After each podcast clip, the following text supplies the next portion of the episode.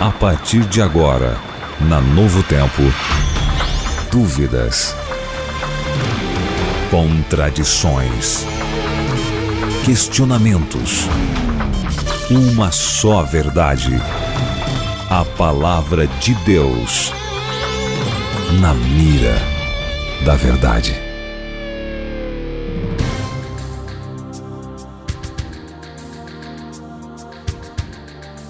Olá, seja muito bem-vindo. Estamos começando mais um programa na Mira da Verdade. Aqui comigo ele, o nosso professor Leandro Quadros. E aí, professor, bom dia. Bom dia, Tito. Bom dia, amigo ouvinte. Deus abençoe a você no nosso estudo da Bíblia novamente nesta ocasião. Obrigado por sua companhia.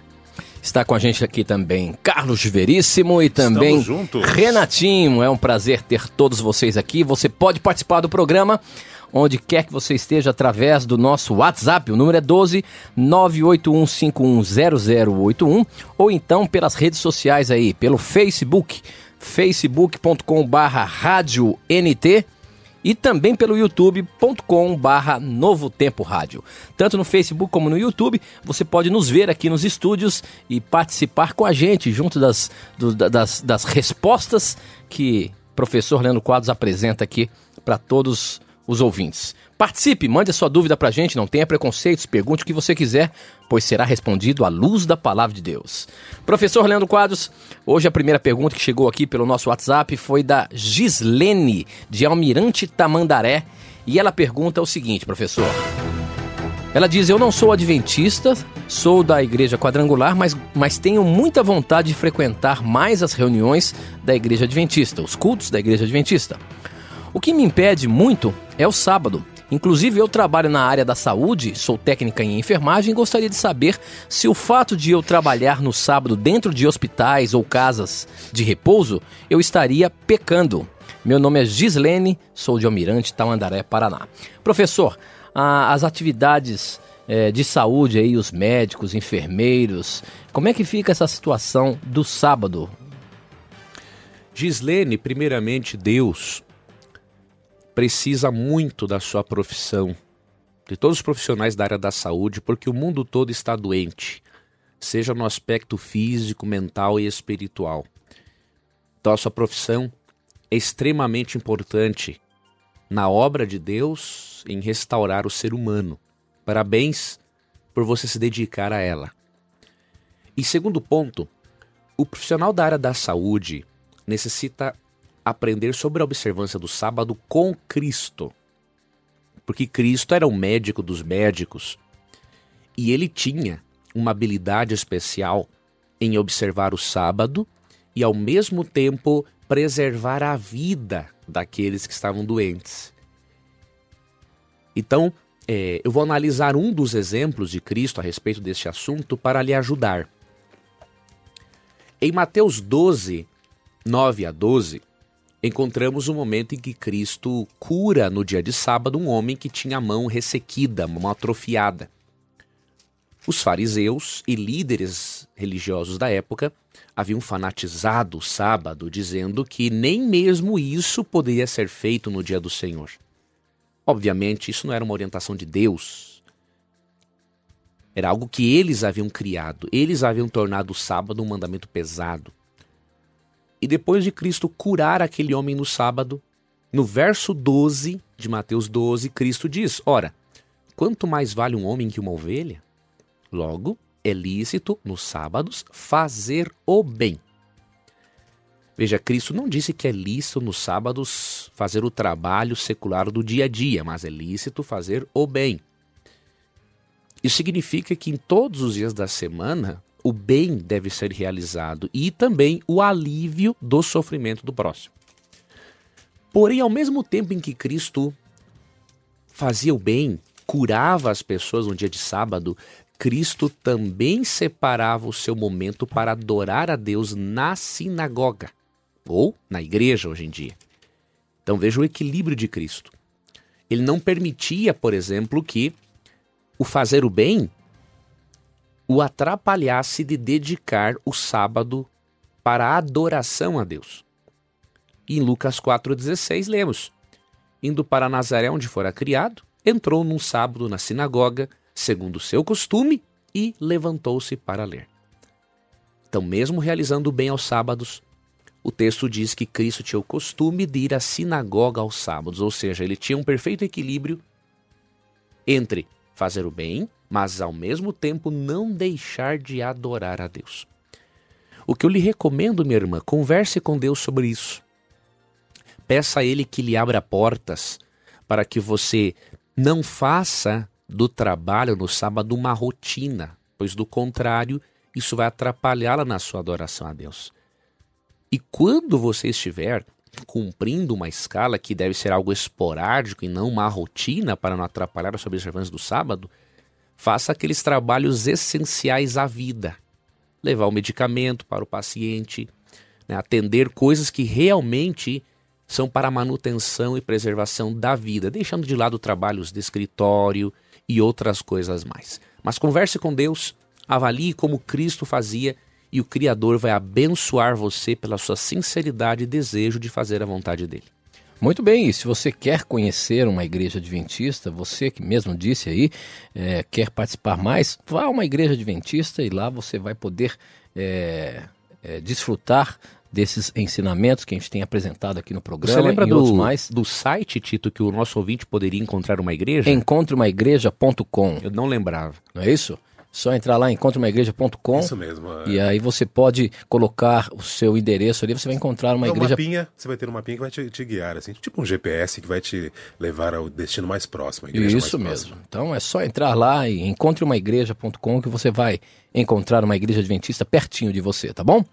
Muito bem, professor, mas o, pro, o, programa já começou quente. Falando nesse assunto, já chegam outras perguntas. Essa aqui vem de Campo Bom, Rio Grande do Sul. O Marcos pergunta o seguinte: Bom dia, professor. Gostaria de tirar uma dúvida sobre o capítulo 2 de Colossenses, desde o verso 1 até o 23.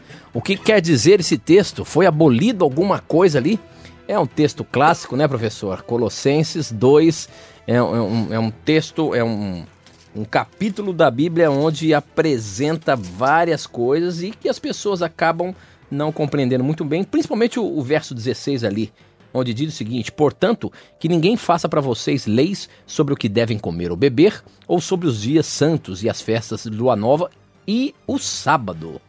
Tudo isso é apenas uma sombra daquilo que virá, e a realidade agora é Cristo. Professor Leandro Quadros, de um modo geral, o capítulo 2 de Colossenses está querendo dizer o quê?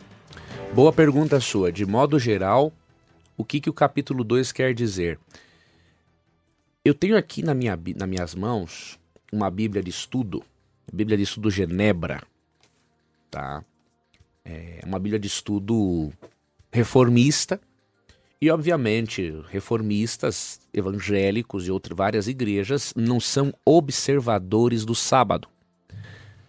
Mas a explicação na nota de rodapé desta Bíblia sobre Colossenses 2,16 me agrada muito, porque ela é contextualizada, mesmo que eles não sejam observadores do sábado. Então, eles explicam aqui nessa nota de rodapé, eu já, me, já expliquei isso algumas vezes aqui no programa, que eu vou até vou ler um pedaço dessa nota sobre Colossenses 2,16. Diz assim, ó, Paulo pode ter pretendido dizer que a observação de celebrações tradicionais judaicas era agora opcional para os cristãos, ou que aqueles que guardavam esses dias de modo correto não deveriam aceitar a condenação. E aí, mais para frente, diz assim, ó: a condenação daqueles que as corrompiam com práticas pagãs. Esses termos referem aos hábitos religiosos judaicos tradicionais. Alguns estudiosos argumentam que o ascetismo pagão em Colossos estava misturado com essas celebrações, talvez numa tentativa de aplacar poderes astrais ou angélicos que eram ditos direcionar o curso das estrelas, regular o calendário e determinar o destino humano. Então é interessante esse comentário porque é exatamente isso que está envolvido no contexto. Eles praticavam adoração a anjos, diz uhum. aqui no verso 18, e praticavam, diz o verso 19 e 20 e 21, isso. rigor ascético. Até no verso 23 diz assim, ó: é, tais coisas, com efeito, têm aparência de sabedoria, como culto de si mesmo e de falsa humildade, de rigor ascético. Todavia, não tem valor algum contra a sensualidade. Esse rigor ascético envolvia deixar de comer coisas boas que Deus criou e também envolvia você não desfrutar do prazer sexual no casamento, porque eles criam que quanto mais você trouxesse privações ao corpo, mais o seu espírito se elevava. Então, Paulo está falando contra a observância de festividades e do sábado num contexto em que Cristo estava sendo ofuscado por esse tipo de celebração para poder é, prestar um culto meio que pagão a Deus. Então, Paulo não é contra aqui a observância das festividades e muito menos do sábado. Ele é contra, sim, uma observância do sábado num contexto pagão e ascético que ofuscava Cristo da vida das pessoas, como lemos no verso 17. Então é importantíssimo contextualizarmos isso e considerarmos que em Atos 16, 13, por exemplo, o próprio Paulo guardava o sábado mesmo em territórios pagãos. Então era impossível imaginarmos assim, Paulo observando o sábado e numa outra igreja ele fala assim: olha, bom, eu observo o sábado, mas vocês não precisam observar. Não teria nada a ver uma coisa E ele fala outra. também sobre alimentos ali, né? O 16 também fala que é o rigor ascético. É, né? Você não comer coisas que dão prazer ao corpo para elevar o espírito. Então, o contexto mostra que tem a ver com ascetismo e paganismo. Não tem nada a ver com a lei de Deus, nem Não. a abolição da lei. Não tem como. Até porque Paulo não teria autoridade para abolir uma lei que o próprio Cristo disse em Mateus 5,17 que não veio abolir. Então, Paulo não teria autoridade para abolir algo que Cristo não aboliu. Com certeza. Muito bem, participe do programa. Você pode mandar aí pelo WhatsApp, o número é 12 9815199, ou desculpa, 0081, de novo, 981510081, ou então através das redes sociais YouTube e Facebook. youtube.com.br Novo Tempo Rádio e facebook.com.br Rádio NT. Participe mande as suas dúvidas pra gente, como por exemplo o Sérgio de Florianópolis que mandou pelo Facebook a seguinte questão. Bom dia a todos. Parabéns pelo excelente programa. Obrigado, Sérgio. A Bíblia nos ensina que as pessoas que aceitaram a Jesus e forem batizadas verão a Deus. Agora, como é que fica a situação das pessoas que aceitarem a Jesus e não se batizarem? Irão para o céu, mas não verão a Deus? Olha só o raciocínio dele, professor. Se, se você foi batizado, você vai ter a chance de ver a Deus no céu. Se você aceitou, mas não foi batizado, poderá não ter a chance de ver Deus no céu? Isso. Não, isso- acho que o irmão nosso ou irmã misturou o texto, né? Porque Marcos 16,15 diz, né? Assim, ó. Quem crer e for batizado será salvo. Quem não crer será condenado. Veja, a ênfase é na fé em Cristo. Né? Ele não diz quem não crer e não ser batizado não será salvo. O batismo, obviamente, é importante, que marca a entrada do indivíduo, a inauguração no reino de Deus. Porém, ele não é meio de salvação. E Apocalipse 22, 4 diz que os salvos verão a face de Deus. Então, o que, que isso significa? Haverão no céu pessoas que creram em Deus e não foram batizadas devido às circunstâncias. Um exemplo disso é o ladrão na cruz. Em Lucas 23, 42 a 43, quando ele expressou fé em Cristo, Cristo prometeu que ele estaria no paraíso, mas ele não desceu da cruz para ser batizado, né? Então, óbvio, o batismo é importante, é uma expressão externa da nossa santificação, nossa fé em Cristo. Agora, o passaporte para o céu não é o batismo, é Jesus Cristo. Muito bem. As perguntas estão chegando aqui. Obrigado pela sua participação. Obrigado por você estar mandando as suas dúvidas para a gente. É, nós falamos aí sobre os alimentos, professor. E a Raimunda Boaventura, de Florianópolis, ela também quer saber alguma coisa sobre isso. Ela diz o seguinte: Professor, quando falo sobre os alimentos impuros para os meus irmãos, eles zombam dizendo que Jesus disse que pecado é o que sai pela boca e não o que entra. Aí eu fico sem saber o que falar, professor. Por que, que Jesus disse essas palavras? Me esclareça, por favor. Olha aí. É uma, uma, É Raimunda. Raimunda. Raimunda, é muito importante que você ao explicar a Bíblia para os seus parentes. Primeiramente, que Ou mesmo você... irmãos de igreja, né? Talvez ela esteja aprendendo Ah, há novo tempo sobre isso. Exatamente. E, e- e estão. E ela, ao falar isso daí, estão ali contrapondo aquilo. É muito importante que você ao explicar a alguém esse assunto, primeiramente mantenha sempre a paciência, porque as pessoas não sabem. Né? Eu, por exemplo, há cerca de 16, 17 anos, eu era um comedor inveterado de carne de porco. Eu não conhecia essa mensagem bíblica, né? Eu comia carne de porco e outras carnes imundas. Depois eu aprendi que a Bíblia entende a natureza humana como sendo holística. O que, que isso significa? Integral. A palavra holos no grego quer dizer integral. A Bíblia diz em 1 Coríntios 6,19 que o corpo é o templo do Espírito Santo e não a prisão da alma, como ensinavam os pagãos gregos. Então, se o corpo é o templo do Espírito, é óbvio que Deus se importa assim com aquilo que nos alimentamos, porque aquilo que eu coloco dentro do meu organismo vai construir a minha mente, vai influenciar na minha espiritualidade e vice-versa. Então, primeiro ponto, explique isso para eles, que a visão bíblica é holística. O que eu faço com o corpo afeta o espírito, a espiritualidade e vice-versa. Segundo ponto, você precisa contextualizar para eles Marcos capítulo 7 e Mateus capítulo 15, que é onde Cristo menciona que não é o que entra o que contamina, mas o que sai da boca o que contamina o homem. Então você precisa ler, por exemplo, pode escolher Marcos 7 ou Mateus 15, que fala da mesma coisa, o contexto. Quando você lê Mateus 15, aqui Jesus diz assim, ó. Por exemplo, no versículo aqui, ó. No versículo 17.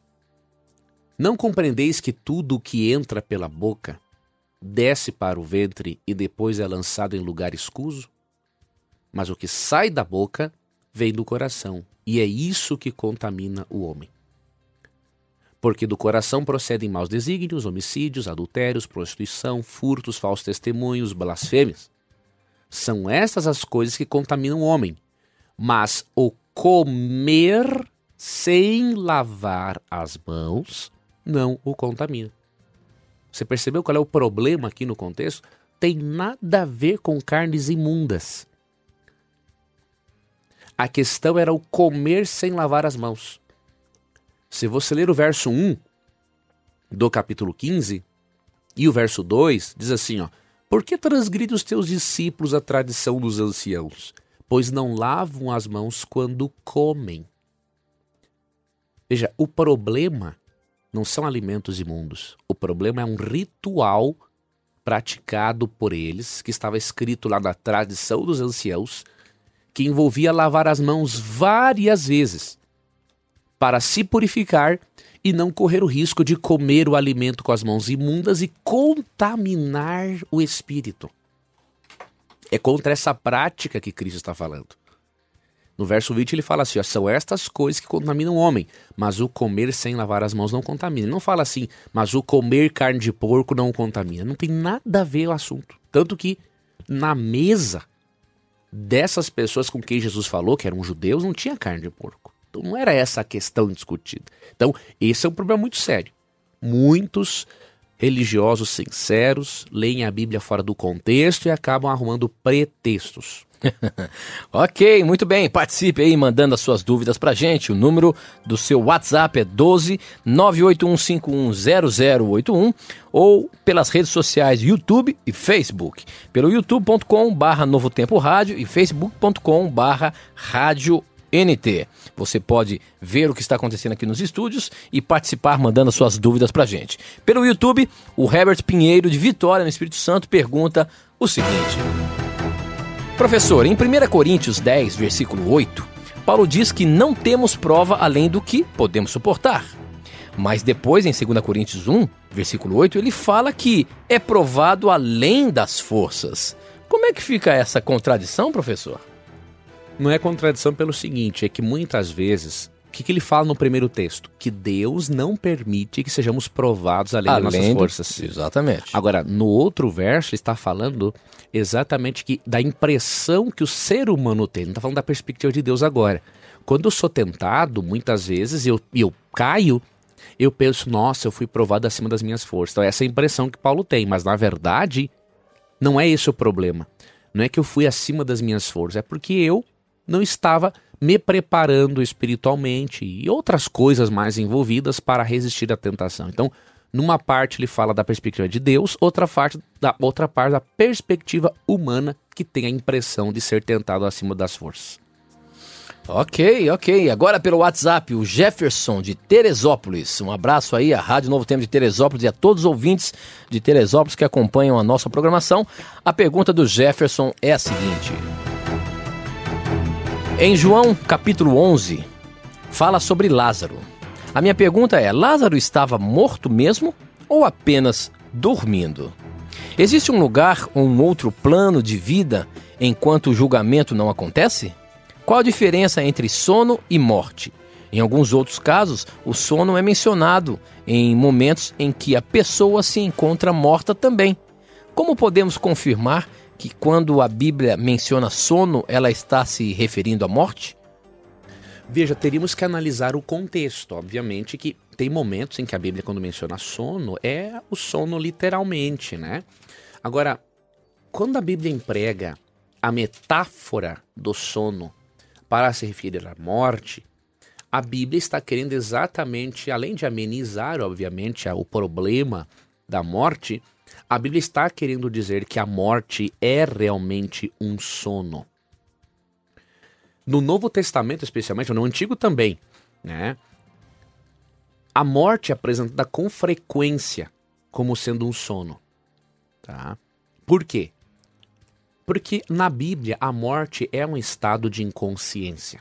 Quando você lê a história de Lázaro, você percebe que ele morreu realmente, né? Então, Até as irmãs falaram que eles já estavam cheirando mal, não é isso? Exatamente. Então, pelo relato, não tem como ter dúvida. Até vou encontrar aqui o verso que o Tito mencionou, né?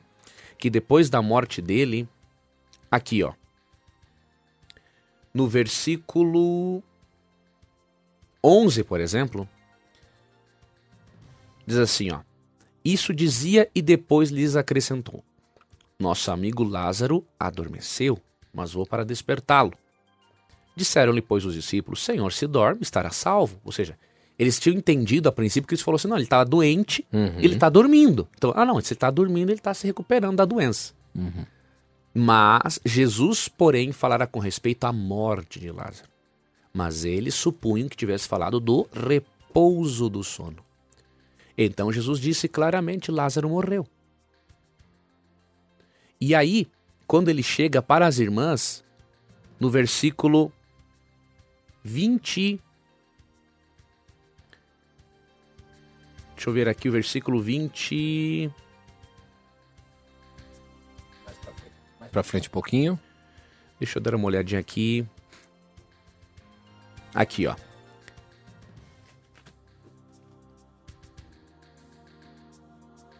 É, o capítulo é grande, amigo 20. Só um pouquinho aqui. São 46 versículos. 46 versículos, deixa eu ver aqui. João capítulo 11, não é isso? É o 11, é o capítulo 11. Deixa eu te Onde ela fala que ele já estava cheirando mal há três dias. Ou quatro dias. Deixa eu ver aqui.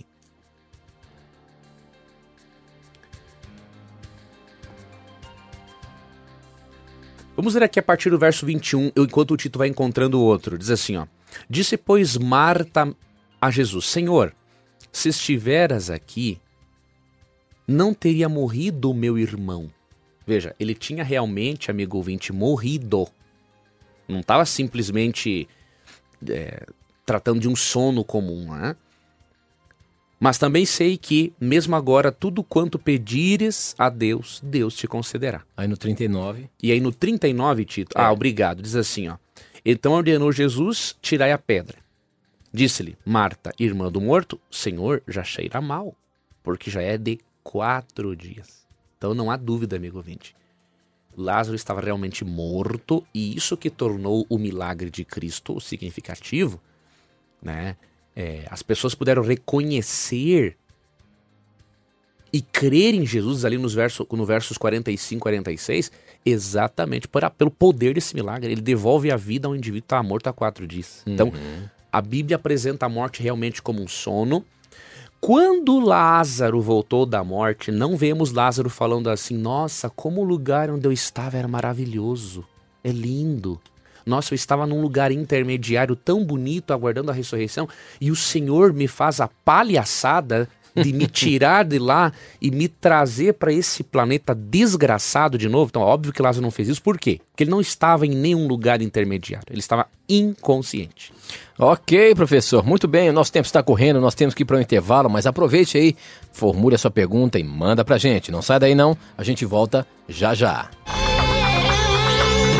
Na mira da verdade. Já estamos de volta, são 10 horas e 34 minutos ao vivo aqui pela Rede Novo Tempo de Rádios. E você, onde quer que esteja, sinta-se abraçado pelo programa Na Mira da Verdade. Obrigado pela sua participação, afinal de contas é você que faz o programa acontecer.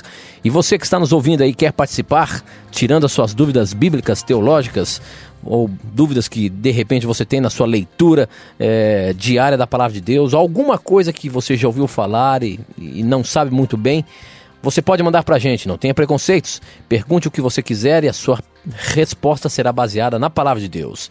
Para participar, você manda suas dúvidas através do nosso WhatsApp. O número é 12 98151 0081 ou então pelas redes sociais youtube.com barra Novo Tempo Rádio e facebook.com barra Rádio NT. Participe, mande as suas dúvidas pra gente, acompanhe a nossa programação aqui ao vivo através desses dois canais e você pode ver tudo o que acontece aqui na Novo Tempo. A você que está no Facebook e no YouTube, você pode ver aqui que eu estou apresentando, mostrando ou tenho em minhas mãos a revista Verdades para o Tempo do Fim. Um curso bíblico gratuito que você pode ter agora aí na sua casa. Você que está nos ouvindo, você pode pedir esse curso bíblico gratuito aqui do Na Mira da Verdade ligando pra gente. O número é 12 é, 0 operadora 12 21 27 3121. Nós temos uma equipe ali preparada para atender a sua ligação e já fazer o seu cadastro para que você possa receber a revista Verdades para o Tempo do Fim. Essa revista é um curso bíblico completo, com 16 lições, onde você terá a chance de estudar e preencher um questionáriozinho pequeno no final de cada lição é, para você avaliar o seu, o seu aprendizado. Então peça agora mesmo esse curso bíblico. Mais de 400 mil pessoas já pediram através do Na Mira da Verdade a revista Verdades para o Tempo do Fim. Você pode ser mais um desses. Peça agora, é gratuito, é um presente nosso para você. 0 Operadora 12 2127 3121, tá bom? Professor Leandro Quadros, o WhatsApp está bombando aqui e a Vivian Viana, de Frei Gaspar, pergunta o seguinte: ela fala para eu pescar aqui a pergunta dela. Pois não, Ivan? Não, eu falei Vivian, não, desculpa, é Ivan. Ivan Viana. Eu misturei a Ivan com Viana, virou Vivian, aí que rolo. Desculpa, Ivan. Ivan de Frei Gaspar, Ivan Viana, pergunta o seguinte: Gostaria de tirar uma dúvida, professor. Em 2 Coríntios 12, verso de 1 a 4, fala sobre alguém que foi até o terceiro céu a quem Paulo estava se, ou melhor, ao terceiro céu a quem Paulo estava se referindo? Boa pergunta. Paulo estava se referindo a ele mesmo. Ou então seja, Paulo foi até o terceiro céu, professor? Isso, eu vou ler aqui o versículo 1 para nosso ouvinte perceber. É ouvinte, Ivan. Se é necessário que me glorie, ainda que não convém, passarei as visões e revelações do Senhor. Aí ele fala no verso 2: Conheço um homem em Cristo que há 14 anos foi arrebatado até o terceiro céu. Então, no verso 1, ele usa o pronome pessoal na pessoa para ele, né? Primeira pessoa. Se é necessário que me glorie. E aí no verso 5, depois que ele fala o terceiro céu, ele diz assim, ó: De tal coisa me gloriarei. Não porém de mim mesmo, salvo nas minhas fraquezas. Então ele se refere a ele mesmo. E o terceiro céu, amigo ouvinte, não é difícil de saber quando entendemos a mentalidade hebraica. O primeiro céu é o céu atmosférico, tá? O segundo céu é o estelar, onde vemos as estrelas e constelações. E o terceiro céu é onde tem o paraíso, a habitação de Deus. Então ele está dizendo que ele mesmo, Paulo, teve uma visão em que ele foi ao paraíso. Simplesmente isso. Muito bem, agora essa aqui chegou pelo YouTube, deixa eu ver aqui, são várias que chegaram pelo YouTube, Facebook, o Everton Felipe, de Bento Gonçalves, olha aí, o Rio Grande do Sul hoje está em massa aqui participando da nossa programação, ele pergunta o seguinte... Quando Jesus nos perdoa e diz vá e não peques mais, se eu cair de novo no mesmo pecado, Jesus pode me perdoar mais uma vez?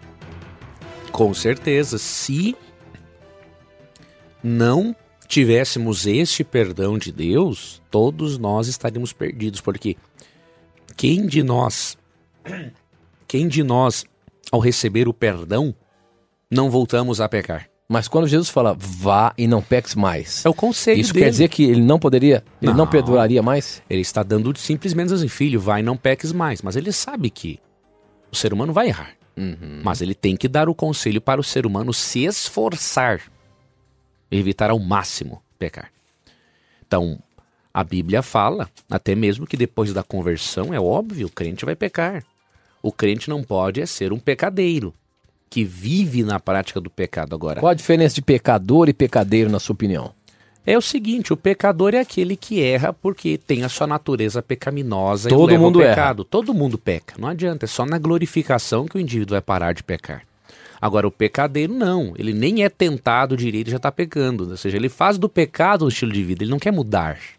Então isso é diferente, né? Então o que, que a Bíblia diz para o cristão que volta a errar e não é um pecadeiro? E mesmo que seja um pecadeiro, se for a Jesus, Jesus vai perdoar, tá? Agora, o cristão que conhece o evangelho tem que deixar de ser pecadeiro e seguir na sua santificação para se tornar uma pessoa melhor. Então diz 1 João 2:1, Filhinhos meus, estas coisas vos escrevo para que não pequeis. Veja, o propósito de Deus é que não pequemos. Se todavia alguém pecar, o que vai acontecer é óbvio. Temos advogado junto ao Pai, Jesus Cristo, o justo. Então, essa é a mensagem bíblica. Deus quer que não pequemos, mas se pecarmos, temos a certeza de que o nosso advogado é maior do que os nossos pecados. Agora, com relação ao peso do pecado, a pergunta da- do, do Fernando Inácio pelo Facebook é a seguinte: A consequência perante Deus é diferente para quem tem conhecimento da palavra de Deus e de quem não tem o conhecimento? Ou seja, exemplo, comer carnes imundas ou permanecer nos pecados acariciados, por exemplo. Então, se nós, a partir do momento que passamos a conhecer a palavra de Deus, a vontade de Deus, então, as consequências são diferentes, né, professor? Daquele que simplesmente não tem, daquele que não tem nenhum, não tem o conhecimento daquilo que ele está fazendo. Sim, Deus avalia de forma diferente. Uma coisa é a pessoa que peca por rebeldia, outra coisa é por ignorância.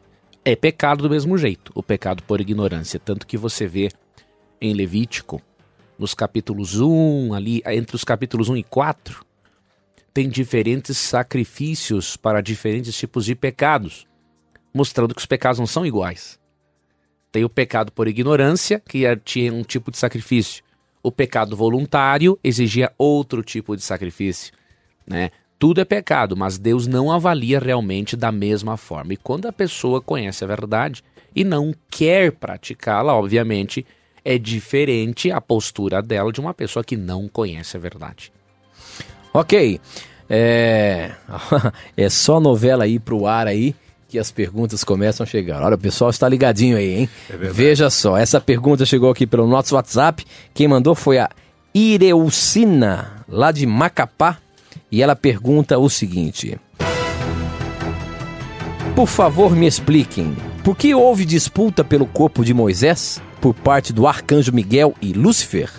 Moisés não era bom aos olhos de Deus? E por que a disputa depois de Moisés morto? Por favor, me responda. Sou Ireucina de Macapá. Essa, pelo que eu estava ouvindo ali com os colegas de trabalho ali, me parece que ontem teve um, um capítulo da novela aí da Bíblia que houve uma disputa, uma luta entre o arcanjo Miguel e Satanás ali. E no, no, no contexto da novela, parece que Satanás foi destruído ali. E aí, professor, que história é essa daí? Veja, é muito importante amigo ouvinte, por mais que a gente assista um filme bíblico ou coisa parecida, nós temos é que estudar a Bíblia. Né? Porque muitas vezes, até mesmo num filme, as pessoas escrevem um roteiro. E esse roteiro muitas vezes não condiz com toda a realidade bíblica. Então nós queremos, quando quisermos aprender bem da Bíblia, temos que estudar diretamente a Bíblia. Tá? Outro ponto, aqui entra uma questão interessante. Por que que você fez uma pergunta muito importante? Por que que foi houve uma disputa entre o corpo de Moisés depois de morto? Tem pessoas que querem negar a ressurreição de Moisés, o que é um absurdo. Por quê? Não tem necessidade de haver uma disputa por um corpo morto. Olha que coisa ridícula. Satanás diz assim: não, eu quero o corpo morto dele. Aí chega Miguel, não é eu que vou ficar com o corpo morto dele. Ou seja, uma coisa ridícula. É óbvio que se houve uma disputa pelo corpo, a ressurreição de Moisés estava em jogo. Tanto que em Mateus 17, 1 a 4, quando Moisés e Elias aparecem a Jesus, é óbvio que não era um espírito de Moisés, era Moisés ressuscitado. Então aqui tem uma coisa muito interessante. De acordo com Romanos 6, 23, qual é o salário do pecado? A morte. A morte. E Moisés, ele não pôde entrar na terra prometida por causa do quê? Ao invés de ele falar a rocha para ela trazer água para o povo, ele se, ele se deixou levar pelo ódio e bateu na rocha. Feriu a rocha. E a rocha era um símbolo de Cristo. Por causa daquele mau exemplo como líder, Deus não o permitiu entrar na terra de Canaã. E o diabo sabia disso. Por que, que ele estava disputando o corpo de Moisés? Simples. Moisés ia ser ressuscitado e o diabo com certeza estava alegando o seguinte: não, ele merece a morte, não deve, não deve ser ressuscitado. O que, que foi feito no, no aspecto legal para ele ser ressuscitado? E não tinha nada mesmo. Jesus não tinha morrido ainda. Então, olha que discussão interessante. O diabo tinha toda razão. Legalmente, judicialmente, Deus não tinha argumento para ressuscitar Moisés. Ele era um pecador. Cristo não tinha pago ainda pela, pela, na cruz. Agora, Cristo, a gente não sabe o que foi envolvido, o que foi o que envolveu o diálogo, né? Mas Cristo possivelmente deve, né, ter argumentado o seguinte: olha, quando fala ali, o pai te repreenda, é quanto a isso eu vou resolver depois. E quando Cristo morre na cruz do Calvário, aí o cheque pré-datado é pago. E Moisés pode permanecer no céu. Porque se Cristo não morre, meu amigo, Moisés ia ter que descer, Elias ia ter que descer, Enoque ia ter que descer, porque ninguém pode estar no céu sem ser sem que Cristo pague a dívida dele pelo pecado. Então, até por isso a gente pode concluir, naquele momento da transfiguração, quando aparece Moisés e Elias, foi o que eu ali, mencionei. Ali, Moisés estava até, até reforçando. É, ah, isso é interessante. Reforçando a ideia de que se Jesus permanecesse, ele é, permanecesse firme, né, no propósito da, da, da entrega. É, ali na, no Getsemane era decisivo. É. Era decisivo, né? Então, Moisés e Elias possivelmente estavam conversando com ele sobre os resultados da morte dele e tudo, animando, né? Porque uhum. ele podia desistir. Se Cristo se desiste no Getsemane ali, depois, né? Uhum. Desse evento com Moisés, que ele não ia mais morrer, já era. Né? Então, Analisemos bem o texto, amigo ouvinte. Tem pessoas que querem negar a ressurreição de Moisés pelo seguinte: eles têm uma fissura por defender a imortalidade da alma, que eles querem crer que Moisés foi em espírito para o céu. Isso é um absurdo. Imagine Deus disputando com o diabo um corpo morto. Não tem nada a ver. Não é eu que vou ficar com esse corpo apodrecendo, não. É eu que vou ficar com esse corpo apodrecendo. Não tem nada a ver. Era a ressurreição. E o diabo, para ter audácia de contra-argumentar com Deus é porque ele tinha argumento. Mas ainda bem que Cristo, na cruz, acabou com o argumento dele. Ok, muito bem. A próxima pergunta pelo nosso WhatsApp também. Quem mandou foi a Daiane. Ela é de São Paulo e ela pergunta o seguinte: Bom dia, Tito. Bom dia, professor Leandro Quadros. Eu amo vocês. Já perdi as contas de quantas vezes eu mandei mas insisto de novo a mesma pergunta. Olha só, é, sua pergunta agora está na mira. Ela diz o seguinte: Eu só quero saber se foi meu pai que se despediu de mim através de sonho. Eu sonhei que ele morria e se despedia de mim. Será que foi ele? É, nem se. Ou melhor, será que foi ele nem se despediu de mim? Ou melhor, será que foi ele que se despediu de mim mesmo? Ou seja, ela sonhou com o pai, antes um pouco da morte dele, dizendo que o pai se despedia dela. E ela quer saber, ela tem dúvida se realmente foi o pai dela que se despediu através de sonho. Veja bem, minha querida ouvinte, primeiramente, obrigado pelo seu carinho e amor para conosco. Que Deus recompense você pelas suas palavras amigas. Biblicamente, não foi o seu pai que se despediu de você. Você simplesmente passou por um processo natural da mente para aliviar o seu sofrimento. Tá? Deus também pode comunicar algo para a pessoa em sonho, mas não foi o seu pai quem apareceu. Por quê? O que, que diz Eclesiastes, por exemplo? Capítulo 9, versos 5 e 6 e 10, sobre o estado dos mortos. Então eu vou ler para você aqui. O texto diz: Porque os vivos sabem que hão de morrer, mas os mortos não sabem coisa nenhuma, nem tampouco terão eles recompensa, porque a sua memória jaz no esquecimento. Amor, ódio e inveja para eles já apareceram.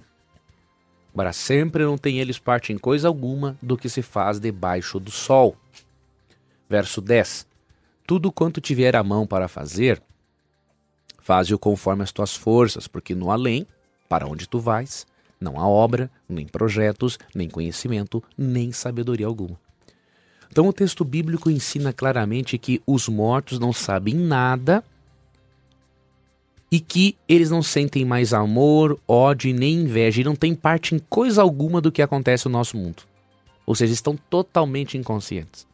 Tá? Então, na morte, o seu papai descansa até o dia da ressurreição, de acordo com João 6, verso 40. Agora, Deus pode sim usar um sonho para trazer conforto a você, não é? Para você se sentir melhor, se sentir com esperança e conforto. Deus pode fazer isso. Agora, não foi o espírito do seu pai, porque a Bíblia não ensina a existência de uma consciência durante a morte. Muito bom, professor, muito bom. A próxima pergunta chegou pelo nosso Facebook. Quem mandou foi o Marcelo Fernandes. Ele é de Arapongas e a pergunta dele é a seguinte: Tenho muitas dúvidas quando leio a Bíblia, principalmente no Antigo Testamento. E existe uma grande separação entre o povo de Israel e os outros povos. Se todos fomos criados por Deus, ou se todos foram criados por Deus, por que, que ele escolheu um povo e desprezou os demais? Como os samaritanos, por exemplo. E também, em alguns textos, Deus manda o exército matar até as crianças. Se, ele ainda, se eles ainda eram crianças inocentes e nem tinham tempo de receber ensinamento, ou não tiveram tempo de receber ensinamento, por que, que Deus fez isso? E por que, que Deus é, tem escolhe um povo e aparentemente despreza de, os demais. Veja, nosso, nosso ouvinte ou ouvinte não, não leu devidamente o texto. Veja, você não pode ler, amigo ouvinte, a Bíblia de forma fragmentada. Isso é muito é, danoso. Nós temos que lê-la como um todo. Né?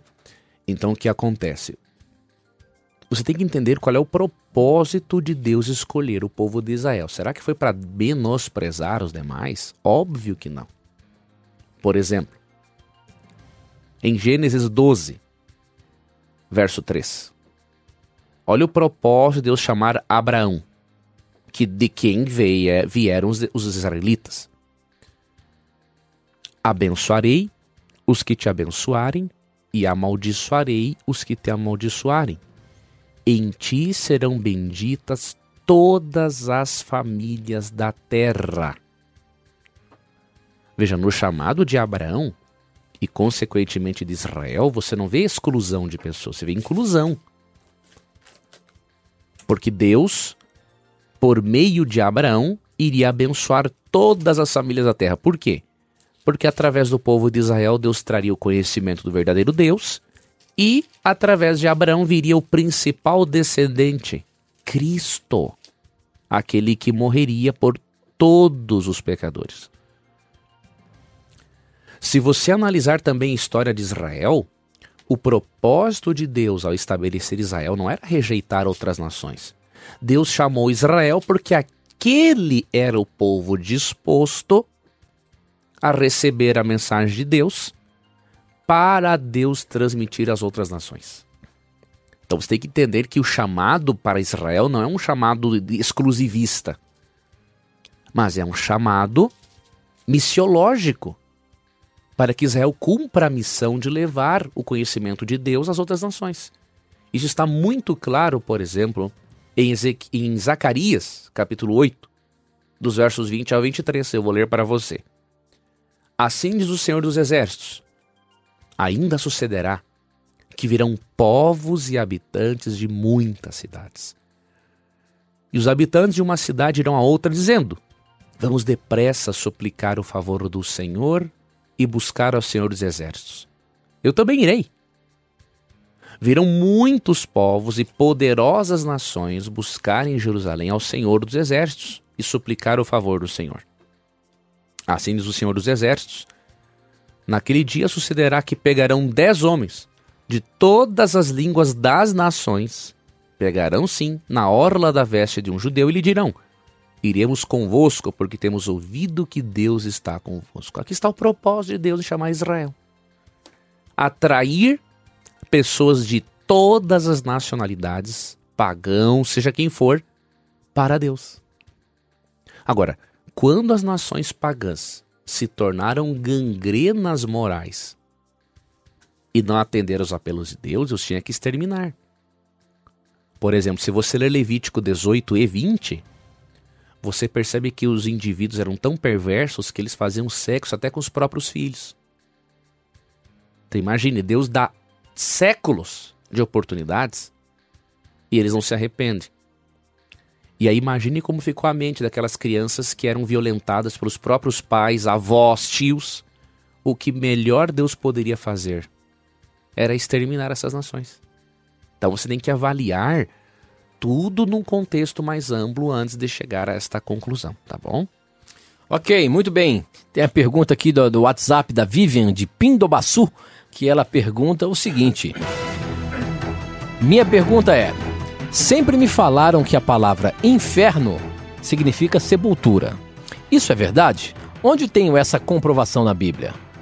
Nem sempre a palavra inferno significa sepultura. Primeiro ponto, lógico, na grande maioria das vezes sim. Então vamos olhar aqui alguns exemplos. É, o primeiro deles, Salmo 16, verso 10, se eu não estou enganado. Deixa eu abrir aqui a Bíblia.